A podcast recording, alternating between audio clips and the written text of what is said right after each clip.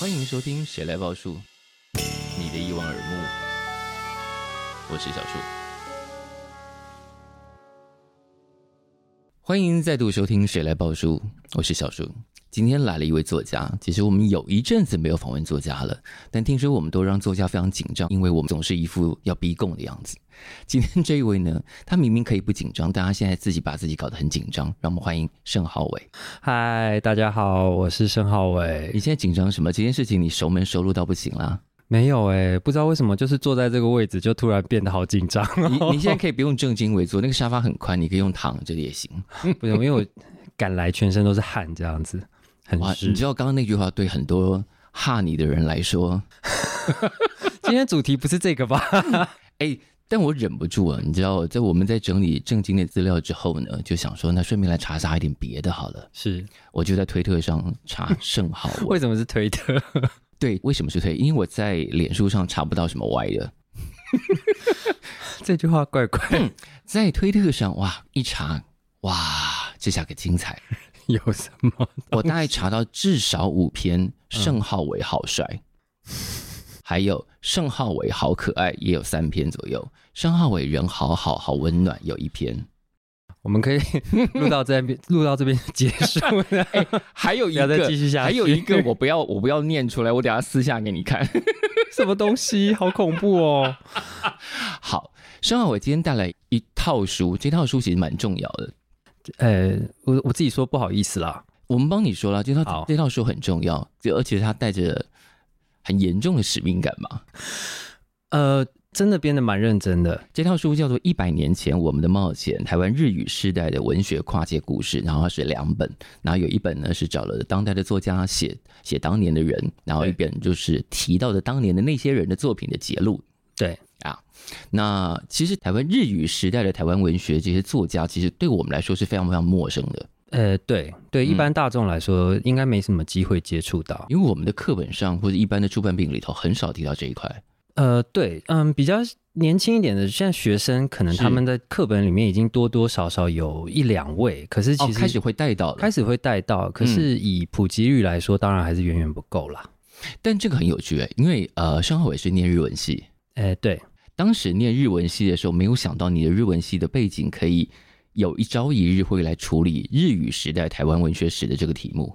嗯，对，当初是没有想到会回来做跟台湾有关的东西，这样子。当时念日文系的想象是什么？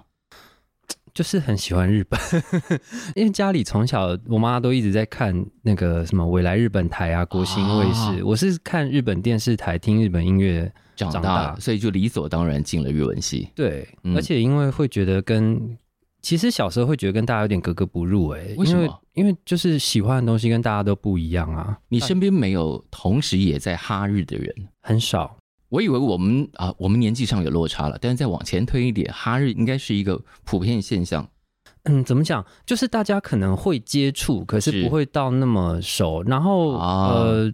就是大家一般还是会听台湾的歌手啊，台湾的音乐啊，看台湾的节目啊。是，可是因为我这些时间都在看日本的节目，听日本的音乐。那时候在听谁？哦，忘记了，什么滨崎步之类的啊？好老，你说谁老？这个话好难接，怎么办？我觉得今天这个节目 充满了陷阱。好，你刚刚已经自己踩进第一个了。天哪！但念日文系的时候，我后来查了一些资料，日文系其实是有一些在念日文人的心中有微微各校不同的排序的。哦，好像有诶，可是其实我在进去之前没有注意到这件事，进去之后有发现。对。就是，就比方说东海、东吴、文藻、台大这些日文系之中，在大家的心里头是有一个不同的排序的。对，就是呃，他的角度是比较从日文界来看啦。就是、日文界怎么看这件事情？哎、呃，怎么日文界好像也怪怪的？就是 就是你你的你的日语的专业程度啦。是，嗯，那嗯、呃，台大的日文系因为成立的比较晚，是，然后他又比较重学术的。就是研究，嗯哼，然后可能是它比较不是日常应用对话那一种，对对对，嗯、所以他在比方说商业啦，或者是实际的翻译口译啊、哦、等等，就是这样子的方面，他可能比较呃。当然比不过那些比较老牌子的学校，就稍微吃亏一点点。对对对。哦，但你知道，就是因为这个点，所以当有人写到盛浩伟的时候，就想说哇，盛浩伟现在的文学成就应该是台大日文系之中的佼佼者。哎呦，我的天哪，这种 不要再讲这种话，我觉得好恐怖。好，但因为当时念了这个，所以今天回来处理这个，有点像是自己帮自己很早就铺了一个梗。你有这样的日文能力回来处理这个，看起来很理所当然了。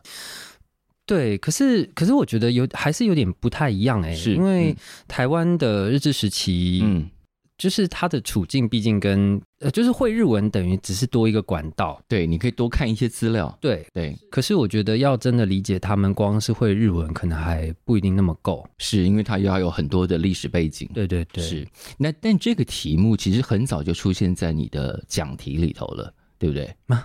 有吗？有啊，有一个我记得是在二零一六年你自己发的文，然后南瓜君也发了一个文哦，记得吗？呃呃，就曾经你们当年就在讲说日治时期台湾的新文学史了啊、哦，是是是，对，呃，事情是这样子，是就是因为虽然我们都在讲台湾文学，然后后来我研究所念了台湾文学研究所，可是其实呃。我们念文学通常都会要有一本文学史嘛，嗯哼，告诉我们说什么东西比较重要，然后呃过去有过什么这样，嗯，就你得要有一个整理的脉络可以追寻这样。对，那呃其实台湾文学一直没有一部呃非常大的可以涵盖全部的文学史，嗯、是，那就连呃现在目前。比较通行的是陈方明老师的《台湾新文学史》，是，可是他其实也只涵盖了所谓的新文学的这个部分。嗯，那就是其实这个东西要谈起来真的很困难。嗯，台湾文学，嗯，呃，我在我看来，我觉得它有一个很很特殊的地方啦。是。我们一下突然进到好硬的，没关系，我们就是要来急转直下。对啊，我想说奇怪，刚刚不是还在 笑的跟什么一样？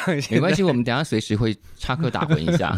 好，就是当我们讲到，比方说日本文学啦、嗯、法国文学、美国文学、英国文学，嗯、呃，通常它都是单一语言的。嗯哼，比方说日本文学就是日语，嗯，然后。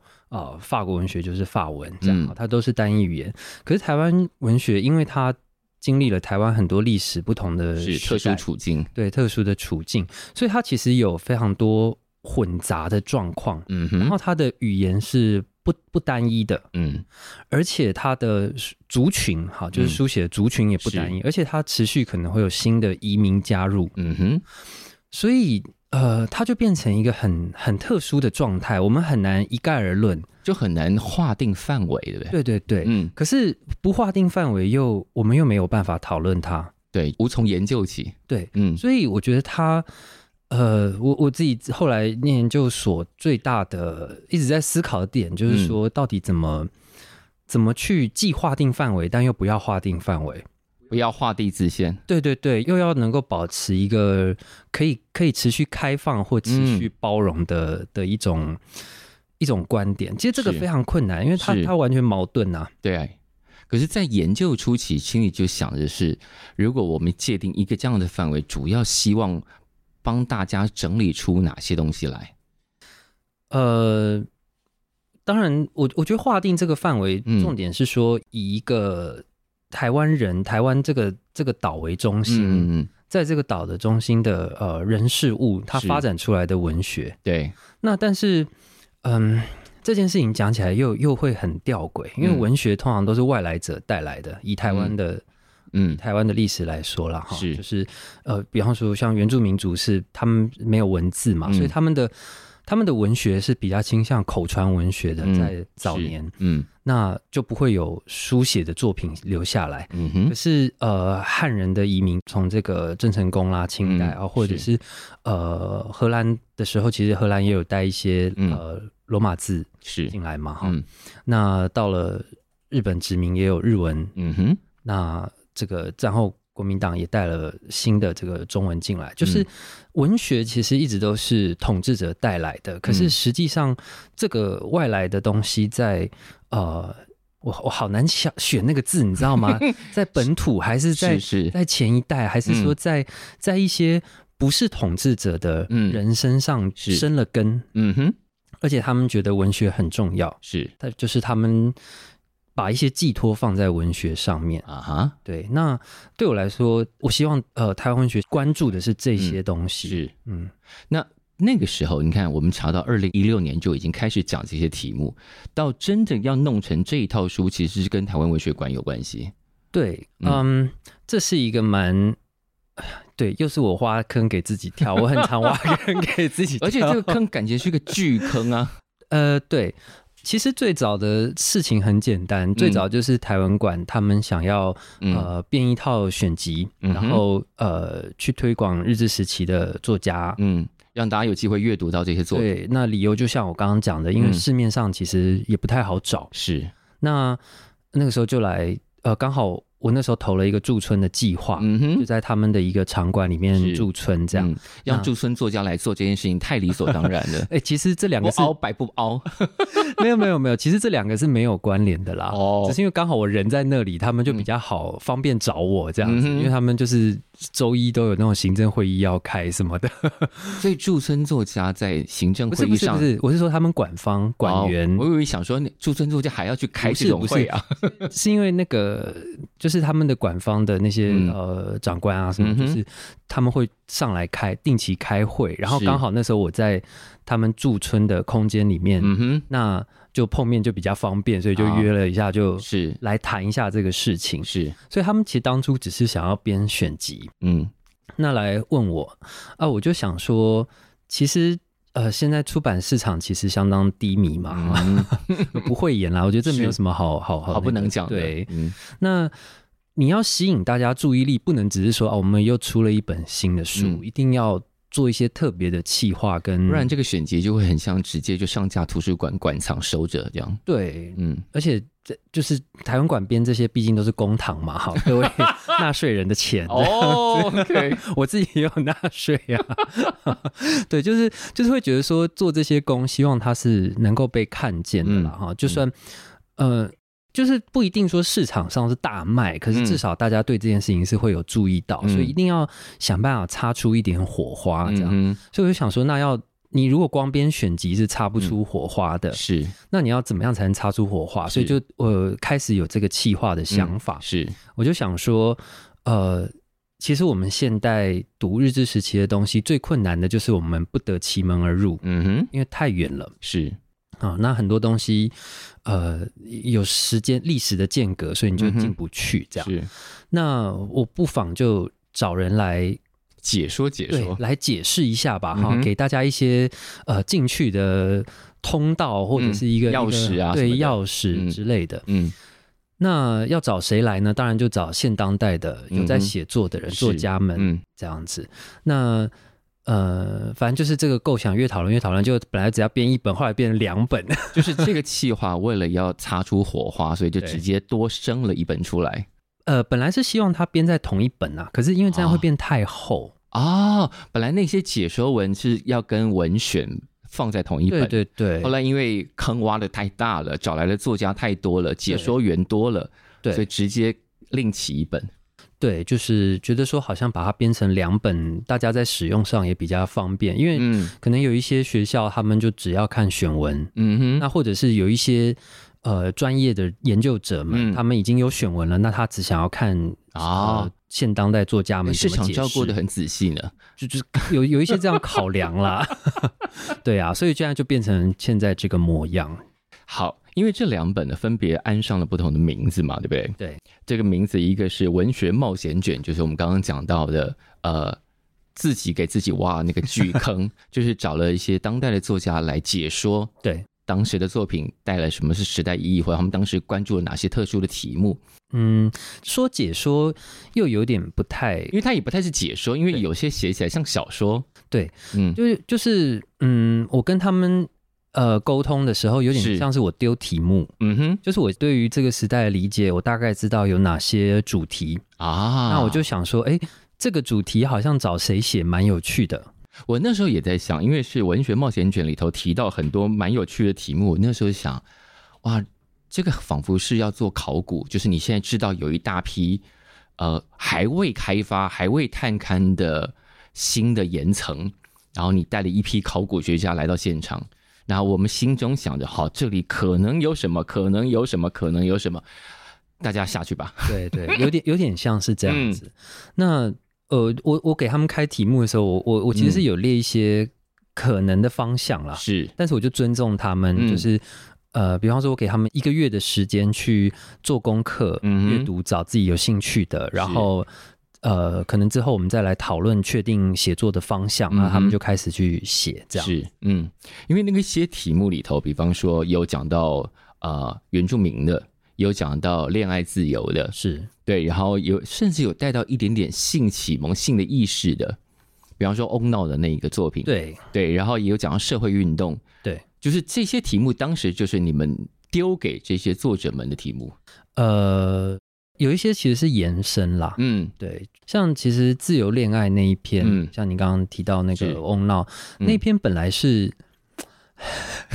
那一篇呢？嗯，那篇我本来是希望他写，嗯，呃，日治时期有一些我自己知道，日治时有一些很歪的小说。啊，非常，呃，就是你完全想不到日治时期曾经有过这样的小说，嗯，那但是后来这个作者是翟鳌嘛，哈，他他他自己比较关心自由恋爱这个课题啦，所以后来他就往这个方向去。我想说，嗯，好了，也也算是在这个范围内，嗯。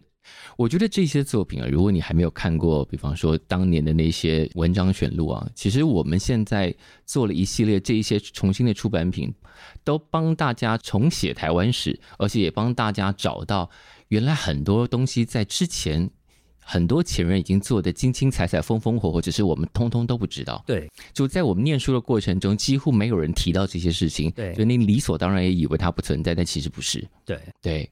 然后你看到那些文章，想哇，等一下，这是哪民国几？嗯，那个年代就有人在写这些，是现在看起来你就会觉得哇哦，那我们现在在干嘛？所以我们现在要把他们找回来啊，就帮大家补足这些功，我们就不用再做这些功了，就可以继续往下走。可是像比方说像那个选文，另外那一本，另外那一本叫做作品选文卷，对，那那那个选文的范围以及文章是怎么，就像刚刚一开始讲的划定范围。呃，就是呃，其实是以现当代作家们他们写的这个为主，哎，嗯，就是我请他们先写完之后，那每个人的篇章里面会提到一些作家跟作品，哦，所以是从解说员的解说反推回去，对对，从这样子来去做选取跟呃筛，就是筛选这样子。嗯，是，那对你来说，在寻找这些作家跟作品的过，现在都很好找吗？都相当不好找啊，嗯，对，呃。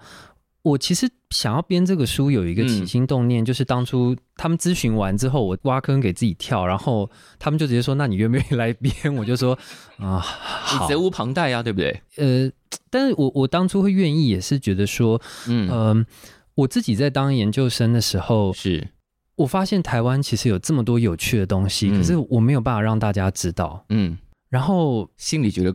不行，过意不去。我我我觉得很难过。嗯，就是其实这么的有趣，但是没有办法跟大家分享。嗯，那到底要用什么方法可以分享？所以后来呃，有一段时间我在出版社任职。嗯、是。那呃那个时候有想要做一些选书，嗯哼，可是因为毕竟出版社还是会有呃市场的考量，嗯哼，这样子，所以其实要要真的做到也不是那么。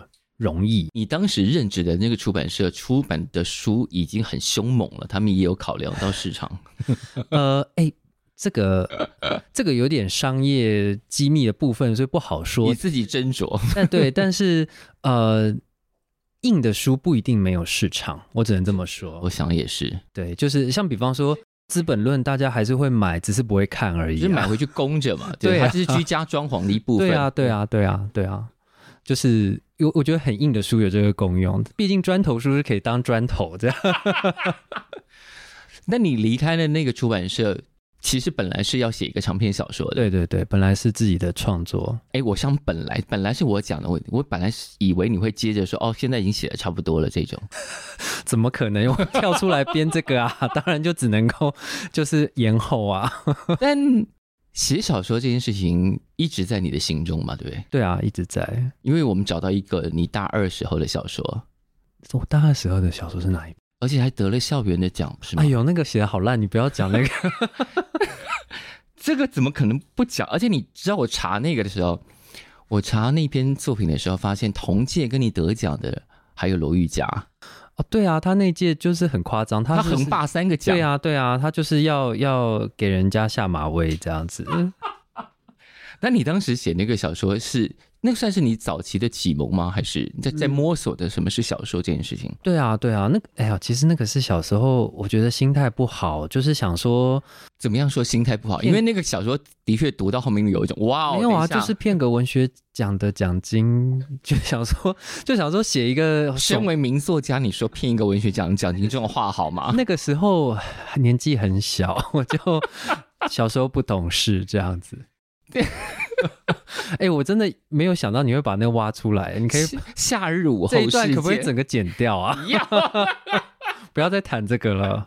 我没有要承认这个作品，现在还查得到呢。没有啦，我我后来就是、嗯、就是渐渐会嗯越来越觉得说，很长一段时间会有一种爱惜羽毛的感觉，嗯、就是、uh-huh.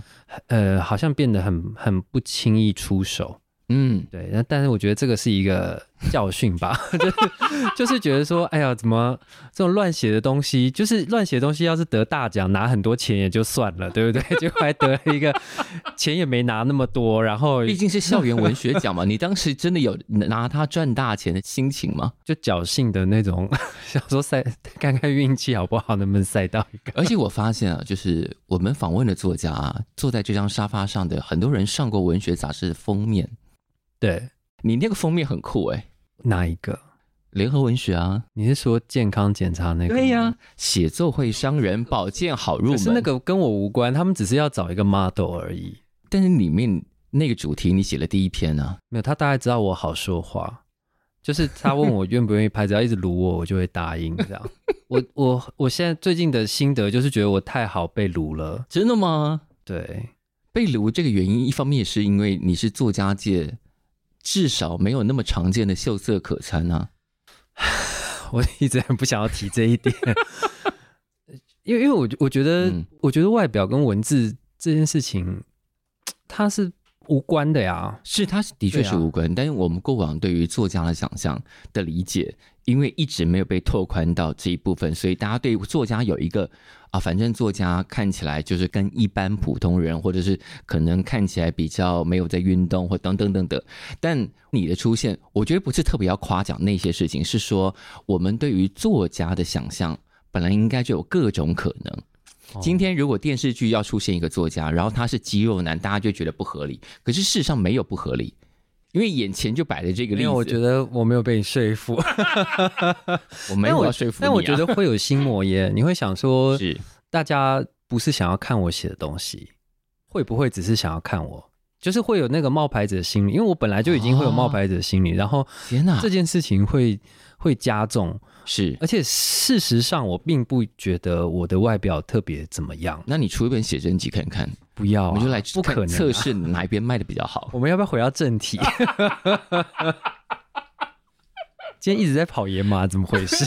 我们刚刚有非常正经的切入了日治时期台湾文学史，我们现在绕回来。我的天哪，这集听众会不会觉得在跳水之类的？就是，哎、欸，可我以为谁来报税的乐趣就是这个，是吗？是啊。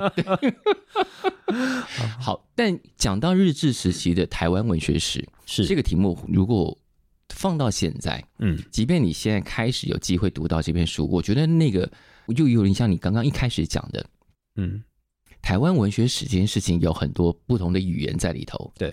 对，所以日治时期的台湾文学其实很多部分是掺杂了大量的日文的，对，嗯，还有其他的语言，就是，是嗯。呃，他们那个时候有，因为大家受到的影响都不一样，是有一些人受到的是中国的那种白话文运动、是是运动，所以他们想要写白话文，嗯，可是其实白话文就是指北京白话文，嗯哼，因为他倡导叫我手写我口嘛，是，那他的中心就是在北京嘛，嗯，所以他们讲出来的话是是。这个很接近我们现在国语啦，哈，以北京话为主体的。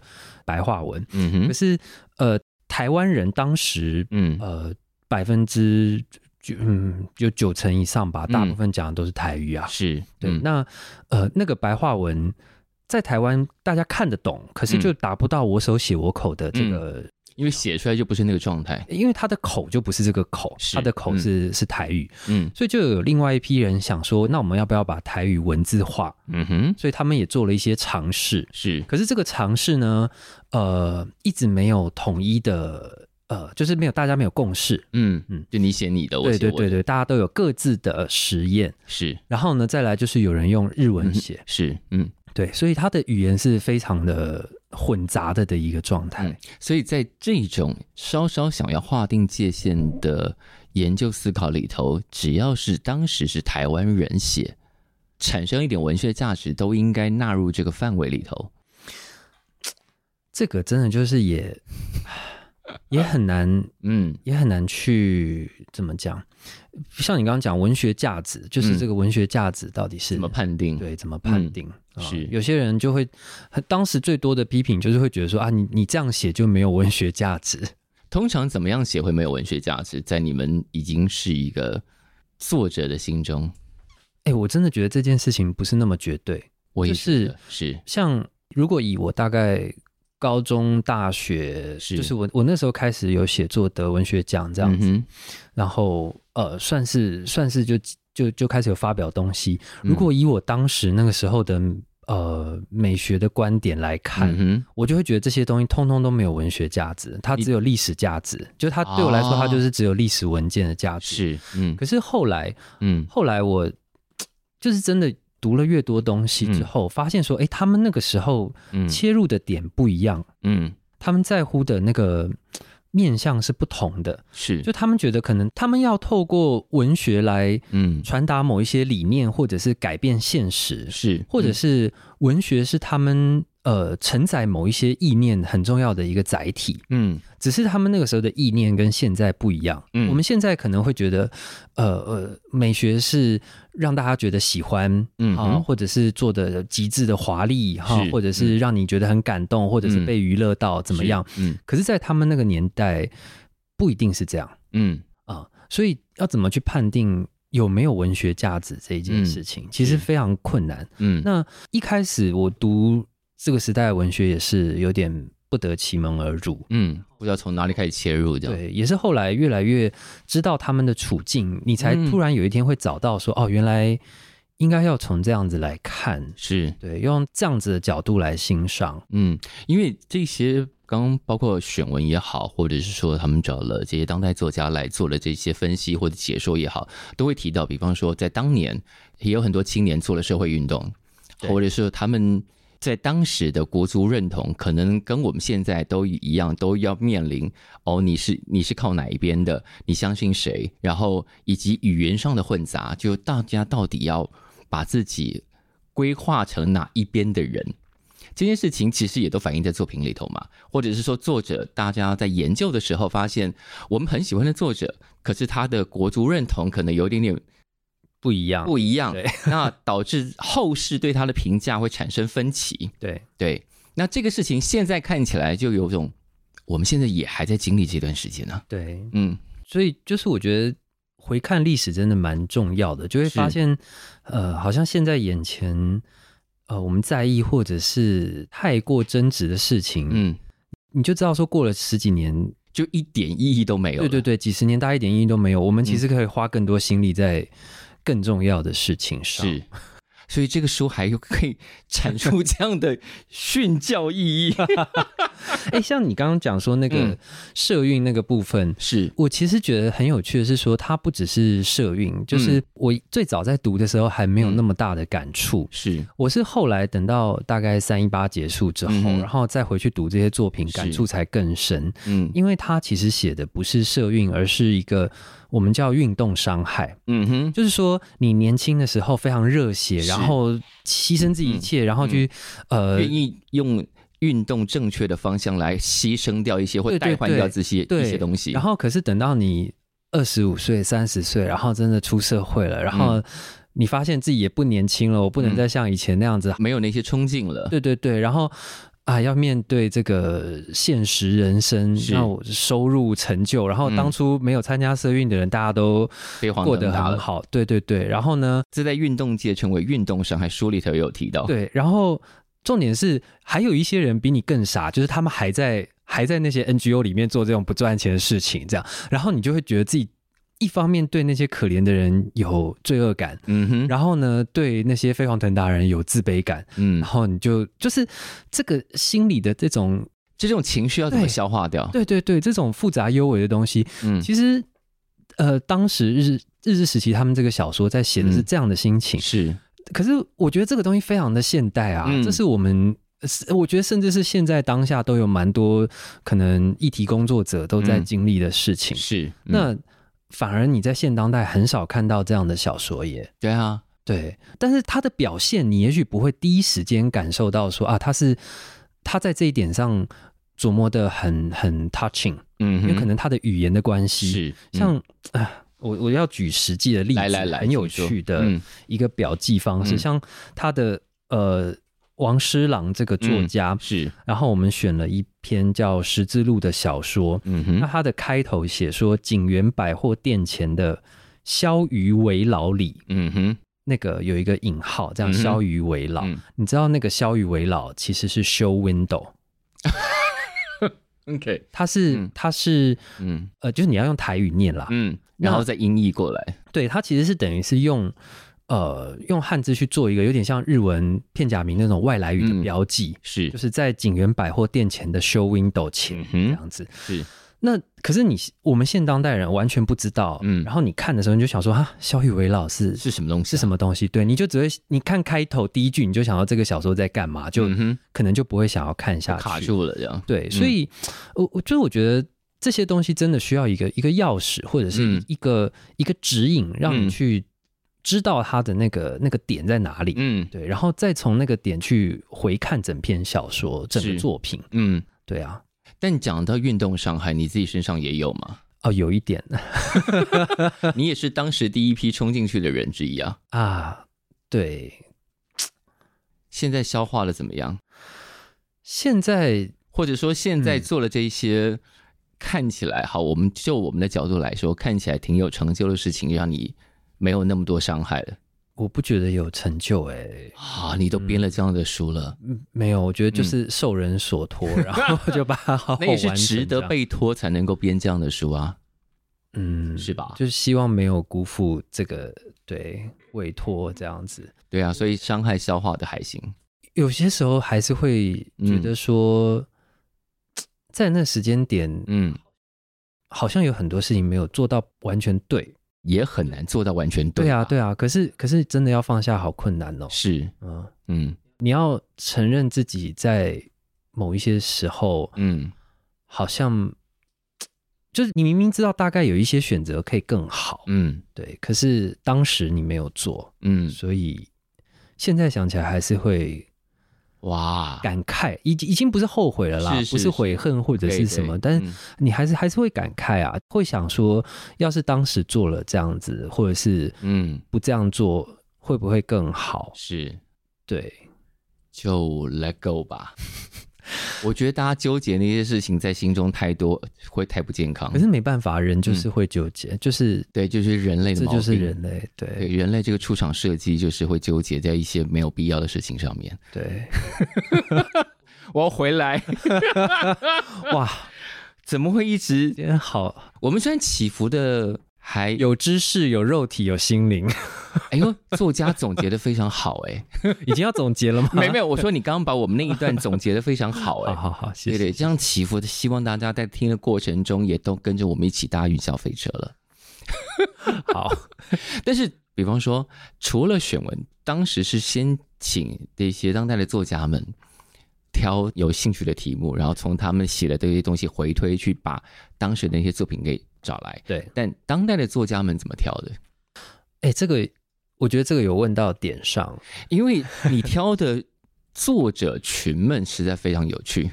对，因为呃，老实说这几年蛮多这种文史推广的，嗯哼，书也好，或者是，是呃节目、嗯、影片什么都好，嗯，那你会发现，大概在做文史推广的，不外乎就是一批呃蛮常在做的这些人，要不然的话就是相关的研究生，是。那我那时候就想说，既然要推广，你就是要把完全看起来无关的人拉进来啊！你就是要让这些好像不知道这边有什么有趣的东西的人叫进来，然后他们自己就会知道这边很有趣。嗯哼，然后就让他们成为种子学员。对对对，未来就会有一些新的。就是我我一直在想，就是嗯，既然要推广，就是要在各方面都能够。开拓出去，不要那么理所当然的文史工作者排排坐。对对对，嗯、就是其实我可以完全开一个呃，大家更想象得到的名单。嗯，可是我就找了很多想象不到的人。对，但是他们也给我非常多的惊喜。是，像是萧怡辉。嗯，其实萧怡辉那一篇呢，嗯，哎，萧怡辉那篇我本来给他的题目，我就说。日治时期，台湾就开始发展流行音乐，是。然后发展流行音乐，其实也跟文学这边，跟刚刚讲那个语言是有点关系的。嗯，它的脉络是，因为那个时候这些文学家们就在想说，那我们到底写文学要用北京白话文写，还是要用、嗯、呃这个叫台湾话文哈、嗯，就是这个台语文的文字来写、嗯？但是呢，到最后因为没有没有共识嘛，嗯哼。然后呢，发现其实。一般庶民，大家都是农民，都不识字，也不会去看文学，嗯、所以他们就想说啊，我们换一个方法好了，嗯、我们干脆用一个，因为大家都会听歌，都会唱歌嘛，嗯、我们干脆用歌曲来教他们识字。嗯，所以有一批人就想要去做所谓的听歌识字的这个活动，是。这样子啊，就是。呃，所以他们就有一些人就投身到台语的流行乐，然后刚好那时候，呃，日本的呃也有一些资本进来台湾，嗯，就有那个什么古伦美亚唱片等等，对，所以台语流行乐是在日治时期开始发展。嗯，所以那时候我给萧怡辉的题目是，嗯，呃，现当代有听团仔，你们写一个日治时期的听团仔的故事，就是大的那个方向。我就说，哇，这个题目很时髦哎，对啊，我想说。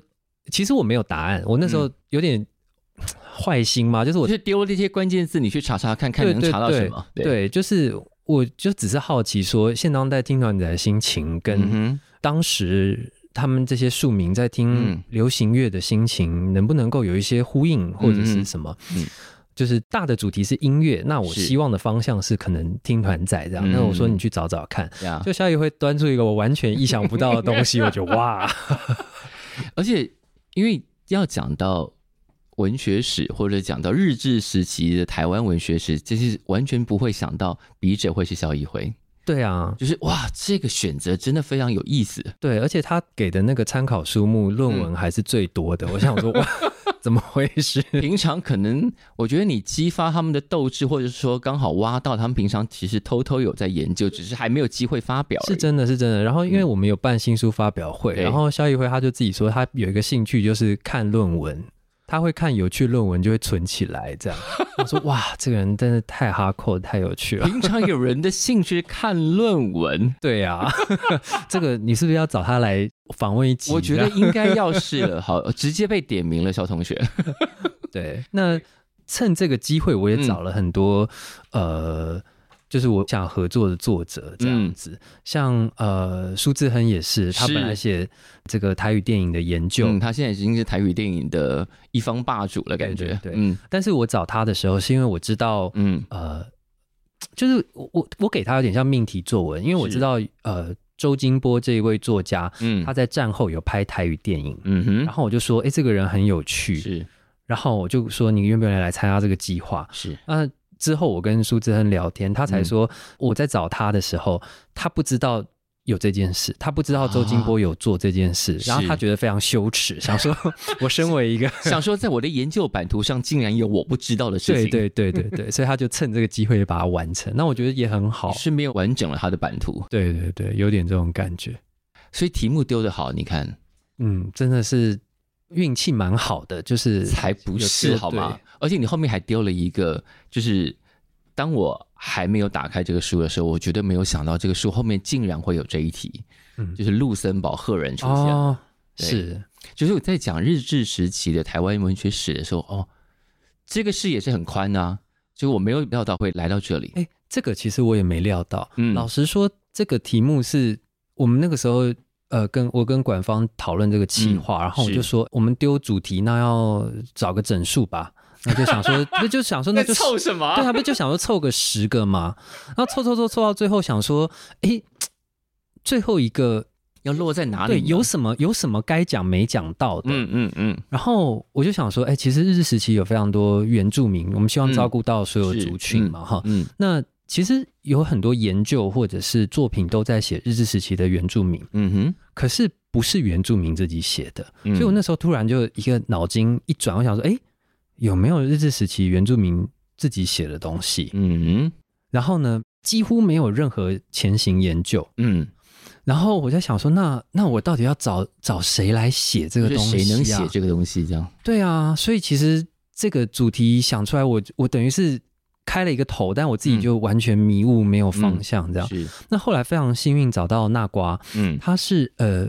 其实我应该念他的族名，可是因为我真的不知道他怎么发音比较正确，很怕 很怕失礼，怕念错。对对，他有一个汉名叫纳瓜，这样。嗯、那呃，他现在定居荷兰啊、呃，然后他是研究历史，那也是一位原住民。那他呃，我查到他对这方面有一些关注，这样，嗯、所以就那时候就有点斗胆联络他。而是本来是完全不认识，完全不认识，然后跟他讨论这个方向。嗯，然后。呃，他也给了很多回馈，就是他是他的回馈也，因为他的立场是比较，呃，算是比较激进一点的。嗯，在哪些事情的立场上比较激进一点？呃，在原住民这件事情上啊，OK，对，嗯、但是他的态度不是激进的啦，嗯、哼啊，应该说理念上的激进这样子。嗯、那他就直接说，其实文学这个东西本来就是外来者带来的啊，嗯、就是文学这件事情，就是对原住民来说就是一个殖民啊，因为原住民就就没有文字啊，嗯哼。他甚至世界观、时间观都不是不是用文字记录的。对对对，因为文字的时间观是线性的，嗯，因为我们有过去跟现在，可是原住民没有这种线性的时间观，嗯，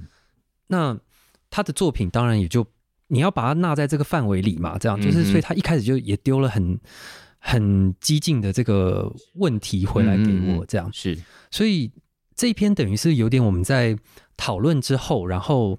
发现说，哎，其实好像还是可以写。是，那我们就不要把那个文学的定义缩限的那么狭隘，嗯、好像在只是在小说啦、诗啦、嗯、等等。嗯，对原住民来说，这些歌谣是其实就是他们文学的一部分。是，那。嗯是不是可以用这个为线索去找到像你刚刚说卢森堡，嗯，或者甚至是高一生，是。那，嗯，看看他们的故事，嗯，用这个视野的范围把他们纳进来，这样子。因为读到这个，然后顺便去查了一下，就是因为卢森堡他当年有一个日文名字嘛，是，然后他的后人后来好像在二零零二年有发现他用呃日文拼音然后写出的卑南语的自传，对对对。对，然后我想哇，你看当年的。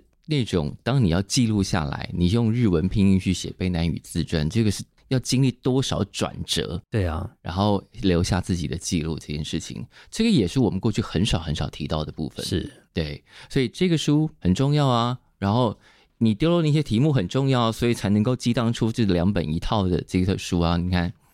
就是这样，就会比较不要那么心虚了吧，对不对？就算是为了你的身材来，又怎么样？哎，为什么最后是绕回这里？我觉得你这个梗是不是铺的有点久？如果他是因为身材照而来，然后看到你编的这一些，不会想要说好，那我来看看这个。好了，我我后来心态是有调试成这个样子了。就是啊，就觉得说这个如果对推广这些东西都有益处，何乐不为？但还是。要适可而止。一旦讲到你自己当时的驻村计划是长篇小说，那现在到底启动了吗？启动了啊，但就是进展的蛮缓慢的，这样。因为你的你的长篇小说的题目看起来很凶猛呢。啊，会吗？会呀，看起来不是一个好写的东西啊。嗯，我自己觉得还好。你自己觉得还好，那为什么进展很慢呢？呃，就就是因为我在做很多其他的事情，我会被人家凹来凹去。你说台湾文学馆凹你，还有很多啦，就是比方说什么文学奖评审啊、演讲啊。哎，讲到文学奖评审这件事情，上次来的那一位就是跟你坐在同一个位置的黄立群，也都是常常在文学奖担任评审嘛。对，现在文学奖风景有变很多吗？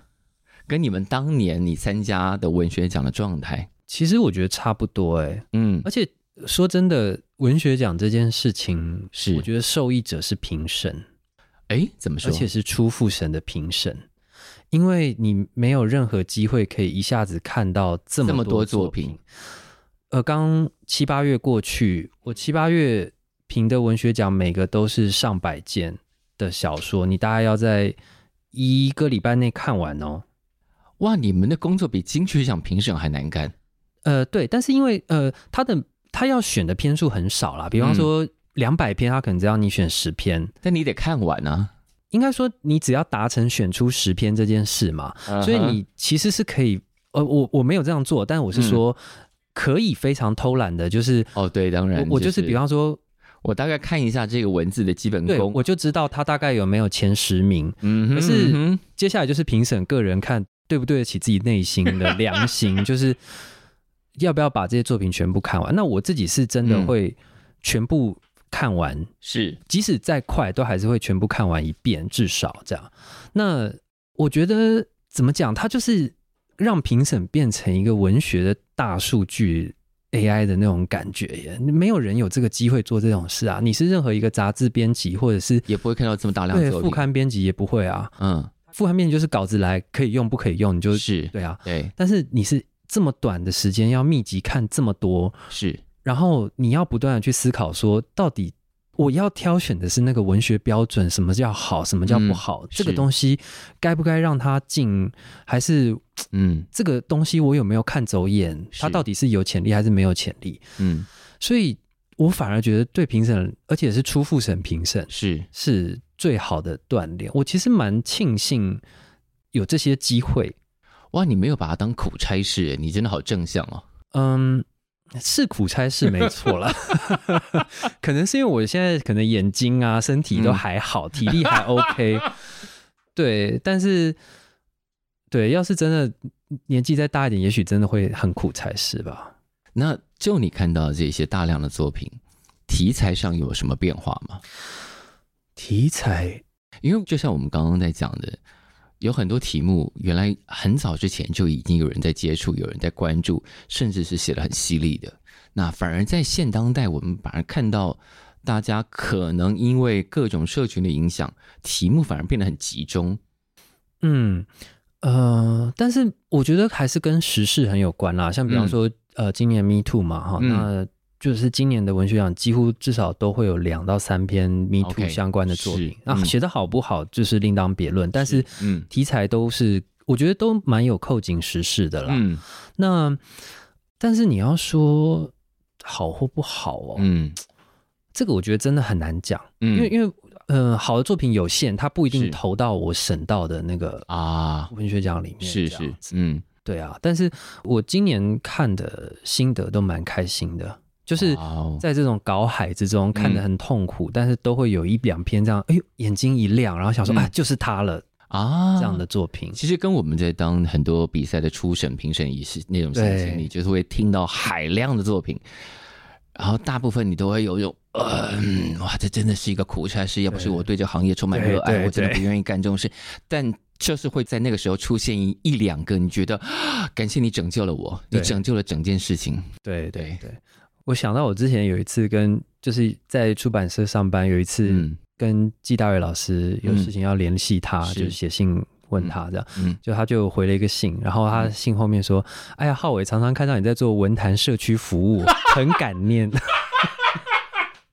我就说：“对，我是文坛里长博这样子，最年轻的文坛里长博是，其实够格的作家终究是轮流要去做这些事情的。”我 就是就是一代一代的嘛，就是大家哎，你差不多有位置了，然后然后作品啊那些能力啊鉴赏的都很好了，所以大家轮流要来当里长伯进行社区服务。可是我觉得会想要写作的人，大家都不想管别人。我自己也是啊，我想写作是因为我不想理别人，我只想写我自己想写的 东西而已。但因为创作者通常啦，就是我们不想理别人，这是一种心情。但但是你还是会看到厉害的同辈或者是后进，你还是会觉得哇，很棒，很有意思。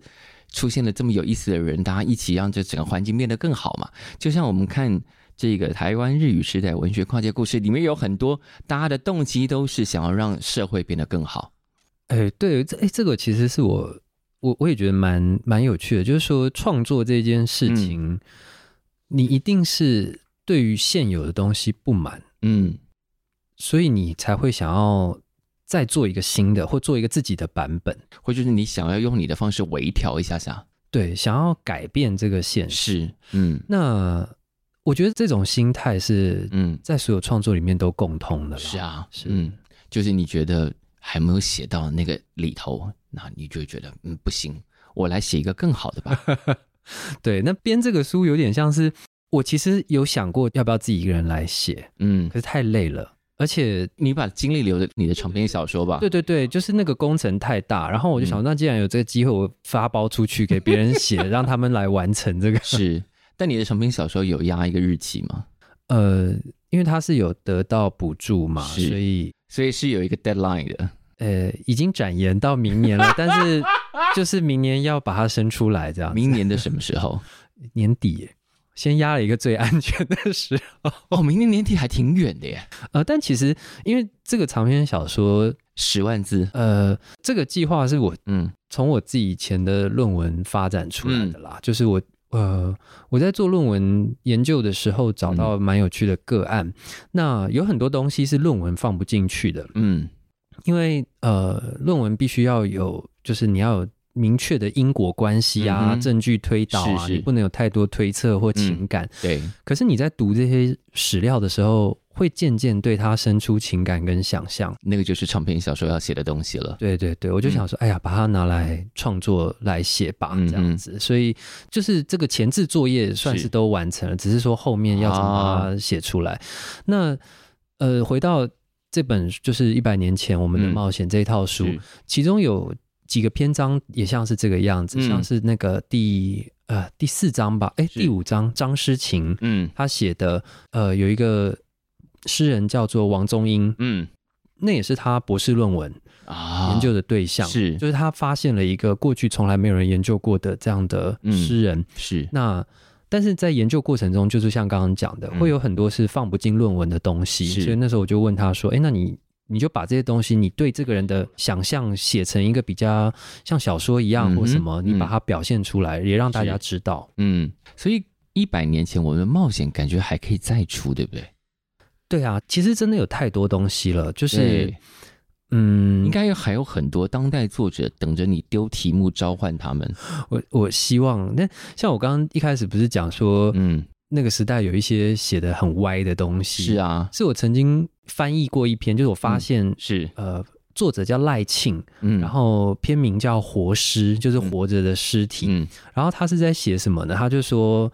他是一个侦探小说，嗯，然后就说这个呃隔壁的呃有一个美男子，但是呢脸色很苍白什么的，嗯、去当老师，结果有一天突然回家，家里面就尖叫什么，然后这个侦探就要去查案，是，结果呢就发现说这个美男子被校长变成男宠，然后呢校长叫这个美男子去变性，然后这美男子就把他的下面割掉了。然后呢，最后这个侦探查出这个案子，他就去跟校长对峙。嗯，你这个台湾作家哦，你知道他那个对这个小说最有趣是对话，就是他就是跟校长说：“哎，我发现这件事情了，你、嗯、你身为校长怎么可以做这事？”是校长就辩解啊，就说啊，我们是两情相悦什么什么。然后这个侦探就说：“你不应该赔他钱吗？对不对？他的人生都被你毁了，这样子。嗯”然后那个校长就说：“可是我们有爱啊，什么什么，而且我有名声。”然后就那侦探就说：“你。”应该要赔他啊、呃！假设你应该要赔他两千万，然后一颗蛋蛋不值一千万吗？就是有这种对话，就哇，日治时期的作家们，你们，所以想象力这件事情，以前的人并没有比较保守，哎，要歪起来，他们很可怕。所以现在的我们应该要让想象力更奔放一点才是啊。对，嗯嗯，这个倒是真的。对，一颗蛋蛋不值一千万。你看多久之前人家就讲出这种歪话了？我本来是很希望。再要可以写这个，就后来他就是他的兴趣不在这边了。没有了，我觉得应该还有很多其他的作者等着你召唤，等着你丢题目给他们，等着这个台湾馆再开。对，就是台湾馆这个书应该要卖的很好，我们希望它卖的很好，然后接下来就会有新的计划。因为你们在前面的这些序里头也讲到，不只要把这个东西整理出来，而且你是用富裕这两个字，嗯，好，富裕就感觉是后面要继续活化嘛。对，呃。我主要是希望它，嗯，就是能在市面上都找得到了，就是重新流通起来。对，因为说真的，就是你要找，只能去图书馆找，这个对大部分人来讲门槛太高了。嗯，是。如果在一般书店或者电子书上有大量新的流通，大家重新阅读到这一些一百年前这些作家们的作品，也许你会对自己现在的处境有一些新的认识。对啊，希望是这样子。好的，那刚刚有讲到他的长篇小说已经展延了一个期限到二零二四年年底，是吧？哎，那在在此之前，我们是不是要呼吁大家不要去烦申皓玮，让他好好把长篇小说写完？对啊，还有蛮多东西都要一一完成的，这样。你接下来还有什么计划要陆续发表的？嗯，为什么是一声叹气？太多东西，对，太多东西，还有翻译，还有一个。短篇小说集，还有一些计划，还有然后才是长篇小说这样哇，所以还有蛮多。我本来觉得到明年年底是一个很松的时间，没有发现没有很紧。那我们只好说加油喽！谢谢谢谢，今天谢谢盛浩伟。然后谢谢。一百年前我们的冒险这个书已经出版，对，有两本，大家可以的话就把两本一起带走。对，本来是它是套书，但是最近出版社让它也有分开卖，开开来卖了。对，嗯，好了，那先谢谢申浩伟，谢谢小树，谢谢。大家，